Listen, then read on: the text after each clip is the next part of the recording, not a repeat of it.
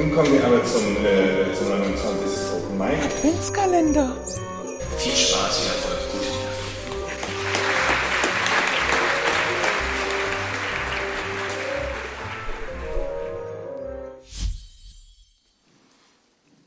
Ja, liebes Publikum, ich freue mich nun, Astrid Gläsel und ihren Text Fliegen ankündigen zu dürfen.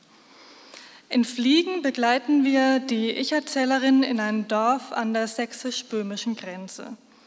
Es ist das Heimatdorf ihrer Freundin, die anlässlich eines Trauerfalls in der Familie dorthin zurückkehrt. Wir erfahren von der Ich-Erzählerin, wie sie ihre Freundin, an die sich diese Geschichte richtet, in deren Heimat anders wahrnimmt als im gemeinsamen Alltag, wie sie Ludo trifft und gemeinsam mit ihm, anfangs befremdet, dann immer weniger zögerlich, inmitten der gekalkten Fichtenwälder einen letzten Wunsch erfüllt. Astrid Gläsel, 1993 geboren, studierte Politikwissenschaften in Berlin. Sie arbeitet in einem Forschungsinstitut in Dresden, wo sie sich zur sozial-ökologischen Transformation forscht und erhielt im vergangenen Jahr den Förderpreis der Wuppertaler Literaturbiennale. In Fliegen verpackt Astrid Gläsel zwischenmenschliches Fremd- und Nahsein gekonnt in sprachliche Bilder. Auf den wenigen Seiten dieser Kurzgeschichte erzeugt sie so eine hohe erzählerische Dichte. Viel Freude also bei der Lesung von Fliegen von Astrid Gläsel.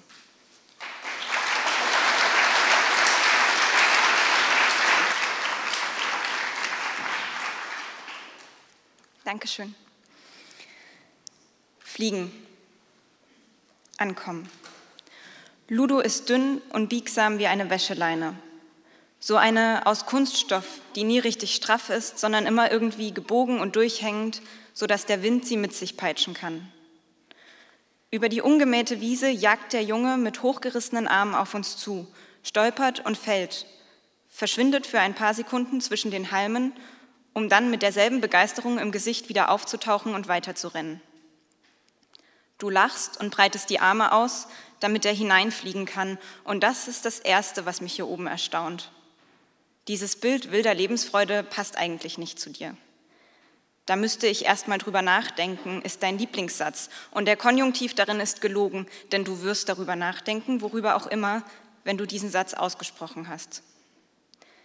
Seit unserem ersten Treffen auf ungemähten Elbwiesen, über uns der Schrei der Mauersegler, dazwischen dein Süßgräserallergiebedingtes Niesen, das du selber versuchtest zu ignorieren, was es nur noch schlimmer machte, gibt es in meinem Leben viele unbeantwortbare Fragen.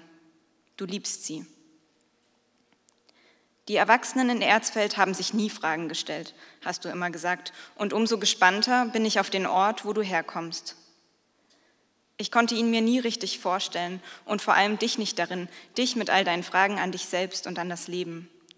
Nur Ludo, das weiß ich, war früher dein kleiner Gefährte in der Wildnis des Unbekannten, dein Freitag, ihr beide schiffbrüchige Fragende, die vor dem Festland unverrückbarer Tatsachen, die das Dorfleben bestimmten, in die Fichtenwälder des Erzgebirges flüchteten. Du wirbelst Ludo herum, er kreischt vor Freude, wie es sich für einen Heimatfilm gehört, schießt es mir durch den Kopf. Und ich spüre einen Anflug von Ärger in mir aufsteigen. Darüber, dass ich dich, kaum sind wir fünf Minuten hier, nicht mehr wiedererkenne.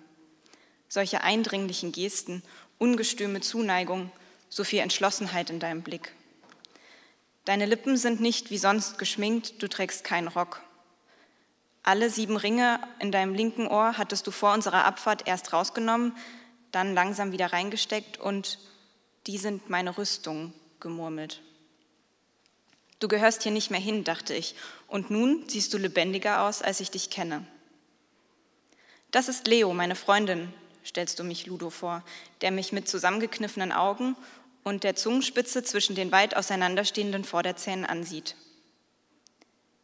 Mir ist meine Brille runtergefallen, sagt er nach ein paar Sekunden kritischer Musterung, als ich hingefallen bin aber wenn ich sie erst gesucht hätte, wäre die Begrüßung vermasselt gewesen. Ich lache, du lachst nicht mit. Dann müssen wir wohl jetzt suchen, nachdem die Begrüßung gut ausgegangen ist, sagst du. Wir versuchen die Stelle zu finden, an der Ludo hingefallen ist. Es war wohl wie immer der Grenzstein, fragst du ihn. Ludo nickt, noch immer halb blind und mit Zungenspitze zwischen den Vorderzähnen. Es gibt da mitten auf der Wiese diesen Grenzstein, sagst du zu mir gewandt, und ich bin erleichtert, noch in das Gespräch einbezogen zu werden. Seit ich denken kann, stolpert, wer immer über diese Wiese rennt, über den Grenzstein und fällt auf die Schnauze. Schon wieder muss ich lachen, ohne dass ihr mitlacht. Vor meinem inneren Auge sehe ich Generationen von Dorfbewohnern jeden Alters lachend über die Wiese rennen und alle an derselben Stelle plötzlich im hohen Gras verschwinden. Heißt das, du hast damit gerechnet, dass Ludo hinfallen würde? frage ich dich und du nickst. Die Brille ist schnell gefunden, das Gras im Umkreis des Steines schon plattgetreten. Als die Ludo wieder auf der Nase sitzt, kneift er die Augen nicht mehr zusammen. Nur die Zungenspitze, die bleibt eingeklemmt zwischen seinen Vorderzähnen. Wir laufen durch die Wiesen bergauf, lassen die Schieferdächer des Ortes hinter uns, die Kirche, von der der Außenputz bröckelt. Ganz oben, wo der Wind die Äste der Fichten fransig gerissen hat, brechen Wiesen und Wald jäh ab. Dahinter eine steinige Kante, Weite, Aufatmen. Hier war immer dein Lieblingsplatz, sagst du. Hier begrüßt du in Gedanken den Ort, an dem du aufgewachsen bist und den du seit drei Jahren nicht mehr besucht hast. Das sehe ich an deinen zögerlichen Bewegungen, an deinem Blick in die Ferne, der die Landschaft abtastet, die Bäume, Felsen, Dächer und Vulkankegel, die sich im Dunst in den Himmel schieben. Unten Böhmen. In der Ferne Tupfer tschechischer Dörfer. Man kann von hier Kiesel auf tschechischem Boden regnen lassen. Selbstmörder können sich hier bilateral umbringen, wenn sie ihrer Familie noch einen Berg an zusätzlichem Papierkram aufhalsen wollen, sagst du. Und dein Blick wird wieder klarer und du nimmst meine Hand. In unserem Rücken geht die Sonne unter und lässt die wenigen Wolken über uns zartrosa schimmern. Der Wind zerrt an meinem schwarzen Kleid, das ich, weil ich nicht taktlos erscheinen wollte, schon jetzt trage. Auch du trägst schwarz. Ludo ein schmutziges rotes T-Shirt, das ihm zu kurz ist. Die Zusammenarbeit mit den tschechischen Behörden klappt aber meistens reibungslos, sagt Ludo. Dieses Mal verkneife ich mir das Lachen, denn ich ahne schon, dass du wieder ernst bleiben wirst. Aus dem Tal nähert sich ein Hubschrauber. An Seilen zieht er einen Container unter sich mit, aus dem eine gelbe Schliere das Blau des Himmels verdreckt. Das war auch schon immer so, sagst du. Früher war es Kalk, heute Dünger, glaube ich. Die Fichten machen den Boden sauer und nährstoffarm. Sie saugen ihn aus. Langsam senkt sich der gelbe Schleier auf die Wälder des Erzgebirges. Der Lärm des Hubschraubers hüllt uns ein, der Staub umwirbelt uns. Er fliegt auf uns zu, über uns hinweg, lässt sich hinter uns nieder. Japsend werden die Rotorblätter langsamer. Wir sollten jetzt runtergehen, sagst du. Fallen. Deine Großtante Lene hatte vergessen, so hast du es mir einmal erzählt, diese Welt nach einer angemessenen Anzahl von Lebensjahren zu verlassen. So war es gekommen, dass sie im letzten Jahr ihren 114. Geburtstag gefeiert hatte. Heute fällt es ihrer Familie schwer einzusehen, dass der Tod sie doch noch gefunden hat. Ich versuche mir in Erinnerung zu rufen, was du mir von Erzfeld und seinen Bewohnern erzählt hast, während ich die Trauergemeinschaft beobachte. Vor allem ist mir in Erinnerung geblieben, dass du dich nie als ein Teil von ihnen fühltest. Jetzt stehst du mittendrin, nachdem du mich den wichtigsten Leuten vorgestellt hast. Sie haben mir mit Wucht auf die Schulter geklopft und mir zugenickt. Keiner hat sich meinen Namen gemerkt und nun sitze ich hier, Ludo neben mir. Weil du heute Morgen ab und zu seine Hand abgeschüttelt hattest, um die anderer Leute schütteln zu können, folgt er seit ein paar Stunden mir wie ein Hündchen. Draußen spielt eine Blaskapelle in der prasselnden Mittagssonne Bergmannslieder. Das wollte sie gar nicht, sagt Ludo plötzlich. Er klingt niedergeschlagen. Wie meinst du das? frage ich ihn. Sie wollte nicht sterben? Das weiß ich nicht, aber wenn, dann wollte sie zu den Bäumen. Was heißt das zu den Bäumen? Sie wollte im Wald vergraben werden. Ihre Seele fliegt dann hoch, hat sie gesagt, über die Wälder zu Gott. Mit Gott kann ich nicht viel anfangen, aber ich weiß, dass Lene Ludos Urgroßmutter war und nachdem du aus Erzfeld weggegangen warst, besprach er viele seiner unzähligen Fragen mit ihr. Dass du dir Sorgen machst, an wen er sich nun wenden soll, hast du mir erzählt, und dass du wieder mehr für ihn da sein möchtest. Besorgt und fürsorglich hatte das geklungen, und ich hatte mich gefragt, ob du für mich jemals so fürsorglich hattest da sein wollen. Ludos Kind zittert. Ich will nicht, dass er jetzt neben mir losheult. Ich sehe dich weiterhin Hände schütteln und Schultern klopfen und laut lachen. Ich sehe Kuchenkrümel auf den Boden fallen, Bierschaum an Gläsern herunterrinnen. Und ihre Asche soll in den Boden kommen und dann nehmen die Bäume sie auf als Nahrung. Und dann ist sie in den Blättern drin und kann von dort den ganzen Wald sehen und Erzfeld und mich. Das hat sie gesagt. Verstehe. Aber so kann sie gar nichts sehen in der Urne. Wie soll sie da etwas sehen? Und es gibt keinen Baum auf dem Friedhof, keinen einzigen Baum. Seine Stimme tanzt einen wackeligen Seiltanz. Ich möchte nicht zur Zielscheibe seiner Fragen werden. Ich möchte mit dir diesen Ort verlassen und lange nicht zurückkommen. Sie wird schon einen Weg finden, hoch zu den Baumspitzen, sage ich. Aber so wollte sie es doch nicht, sagt Ludo, und ich stehe auf und sage, dass ich frische Luft brauche. Ludo bleibt sitzen.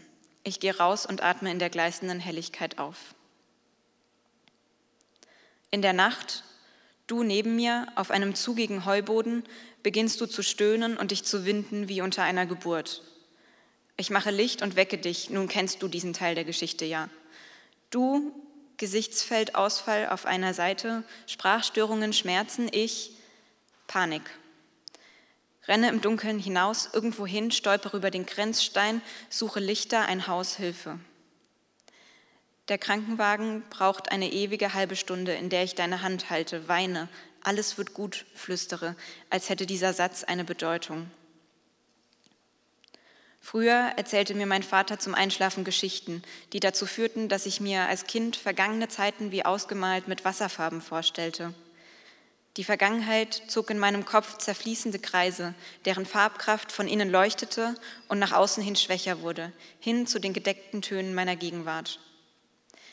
Auch heute noch verläuft die Zeit in meiner Vorstellung nach außen, zerfließt in kleinen Rinnsalen am Rand, die irgendwann wieder zusammenfinden, vereinigt sich mit anderen Zeitkreisen, die auch nach außen fließen und andere Geschichten und Farben in sich tragen.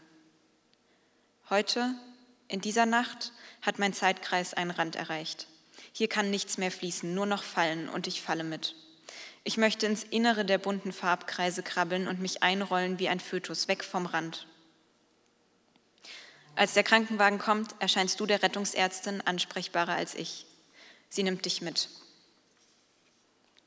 Fliegen. Die Häuser mit den Schieferdächern und Schiefergiebeln schmiegen sich weich und feindselig zugleich in die hohen Wiesen. Die Sonne scheint warm vom Himmel. Du bist weg, ich durfte nicht mit.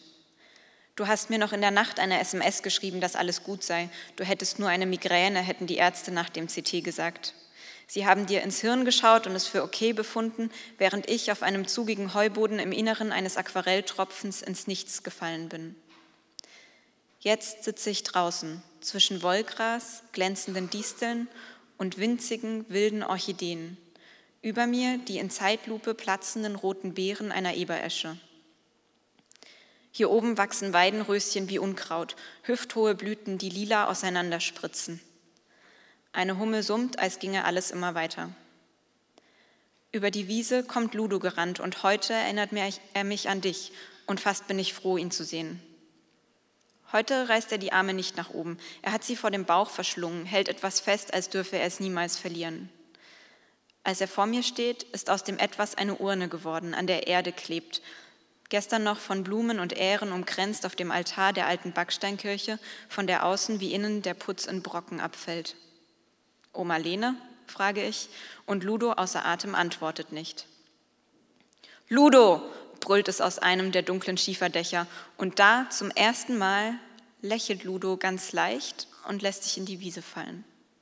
Ich lege mich zu ihm, zwischen uns eine riesige Distel, und Ludo lacht. Im Schutz der Gräser kriechen wir hinters Haus und wandern hoch zu deiner Kante, wo man sich bilateral umbringen kann, wenn man die reibungslose Zusammenarbeit der tschechischen und deutschen Behörden auf die Probe stellen will. Der Hubschrauber wartet auf seinen Einsatz. Sein Container halb voll mit gelbem Kalk oder Dünger oder Sand. Der Wind spielt damit, dreht einen tanzenden Staubteufel daraus, der in den blauen Morgenhimmel steigt und uns Tränen in die Augen treibt.